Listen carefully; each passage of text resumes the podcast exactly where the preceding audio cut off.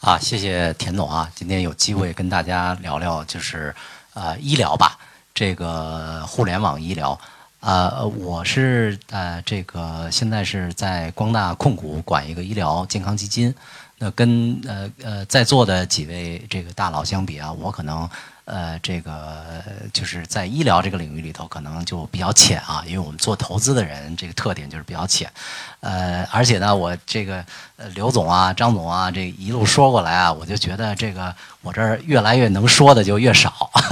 因为他们都说的很深，都是第一线，都是非常呃切中要害的这个观点。呃，那我就呃稍微说几个比较比较这个呃浅的一些体会吧。呃，因为做做投资来讲，互联网医疗，呃，这个大家，我我觉得我跟大家的感受一样啊，基本上也都是，呃，在现在来讲是一个非常热的一个一个就是呃分支吧，在医疗里的分支，呃，那里头医疗本身就现在就比较热，这个是因为我们呃，第一，大家现在生活好了，对吧？大家对医疗的要求高了，呃，包括现在医保的覆盖也好了，那么整个医疗的需求，呃，那么医疗本身。呃，这个在我们经济中占的占的这个这个比例，包括在 GDP 里头占的这个这个增速角度来讲，也是占的越来越大。那么这里头呢，相信呃在座的各位都有共同的这个感受啊，呃，医疗本身的机会呃往下呃是非常好的。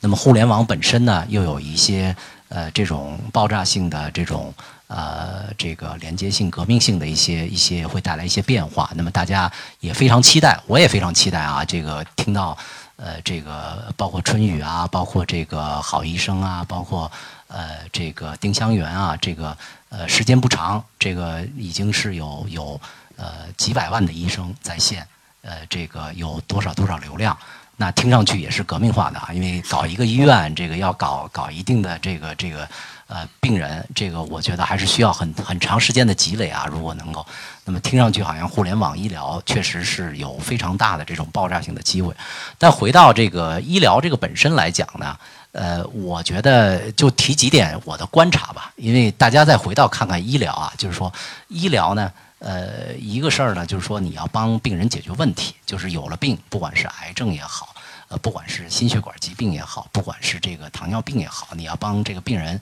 解决病。那医院其实说实话，特别是在中国这个这个医疗环境里头啊，大家看医院的商业模式，呃，说白了不是门诊在挣钱，不是这个，因为咱们国家的你说是价格体系也好，或者咱们家咱们咱们国家的这个医疗制度也好，那么病人这个这个医生给病人看病，基本上不管是医院还是医生，实际上挣不到多少钱的。最后是通过药、通过检查、呃，通过手术、通过器械，对吧？去挣钱。那这个我觉得啊，呃，我我觉得我我只是提出来，大家可以思考一下。如果医疗本身挣钱是这么挣的，那么互联网医疗如果只是回答问题，怎么能挣到钱？这个我觉得是个很严肃的问题。呃，另外一个呢，我觉得啊，就是说，呃，实际上我觉得，呃，这个，呃，从互联网医疗角度能带来什么？就是互联网能给医疗带来什么？我觉得有几个比较，呃，就是互联网的这个特点，有有它的优势，也有一些跟其他行业就互联网能带来东西不一样的地方。第一的，互联网能给医疗带来的就是一些，呃，特别是移动互联网啊。呃，包括李总刚才提到的这个可穿戴的东西，那么提到就是说，这个给医疗带来一些以前不能实现的东西，包括实时，就是说病人身上的一些数据啊、一些情况，实时能够被呃记录、被传输。这个我觉得是呃，就是说在医院之外以前是很难实现的。这个我觉得直接值得关注啊，是不是能够呃带来新的机会？另外呢，就是这个呃。随着这个数据的采集、数据的传输，呃，这个连接，呃，把各个点啊分开的点，因为中国医院是一个非常就是，呃，怎么讲呢？呃，这个呃被被分割的一个单个的这种体积的东西。那么，呃，这个互联网，包括呃这个刘总，呃，对这个肯定体会最深了。通过 IT 的技术，通过移动互联网，能够把这些孤立的孤岛能够连起来。会带来什么样的一个变化？我觉得这个也是非常有意思的。那在这之上呢，有了这些连接，有了这些数据采集，这个大数据啊，如果这个数据本身是非常有质量的，那一个大数据以后，因为以前呢，我觉得很多啊，就是即使是循证医疗，很多医生看病啊，或者说不管是医院还是医生看病，很多都是一个呃，根据这个经验，根据一个比较有限的一个数据包或者一个数据集成来做一些推理，做一些推断。那么，呃，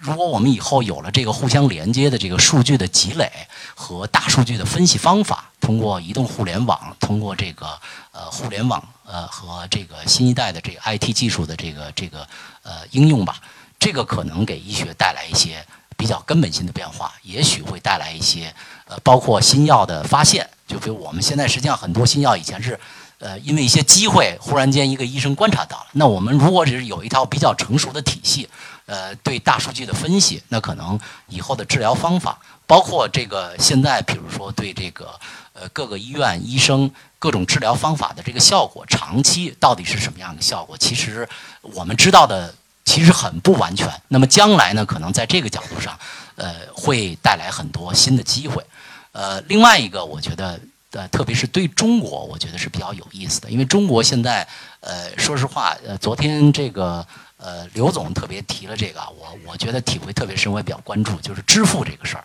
在中国是一个非常，呃，非常大的事儿，因为就是以前是这个，呃，这个国家全部保的，呃，后来呢，这个变成国家不管了，呃，现在慢慢的有社保，商业保险又比较小。社保呢，现在就是非常这个紧张，因为这个大家都有体会，呃，但是社保呢又对医疗实际上是不了解的，怎么去控制这个不合理的这个医疗，能够达到医疗资源的这个合理分配？因为，呃，像像这个刘总就说了，这个呃李总也提到啊，说这个医疗资源永远是不够的，因为你总是想找最好的，这个从个人来讲总是这样，但是从社会来讲要达到一个平衡，这个平衡呢是需要有数据有手段去管理。那么过去呢？没有这个大的 IT 的这个这个这个这个连接性啊，呃，互联网的连接性，这个这一点的实现实际上是非常难的。那么现在在这种情况下，互联网技术的情况下，在 IT 技术的情况下，是不是有新的机会？就是保险会日益的在我们的这个医疗中起一个更大的一个作用。这个我觉得也是比较值得关注的一些东西。呃，我就先说到这儿啊，这个还有很多感想，这个但是我我希望给后边的这个呃。呃，几位老总留下足够的时间。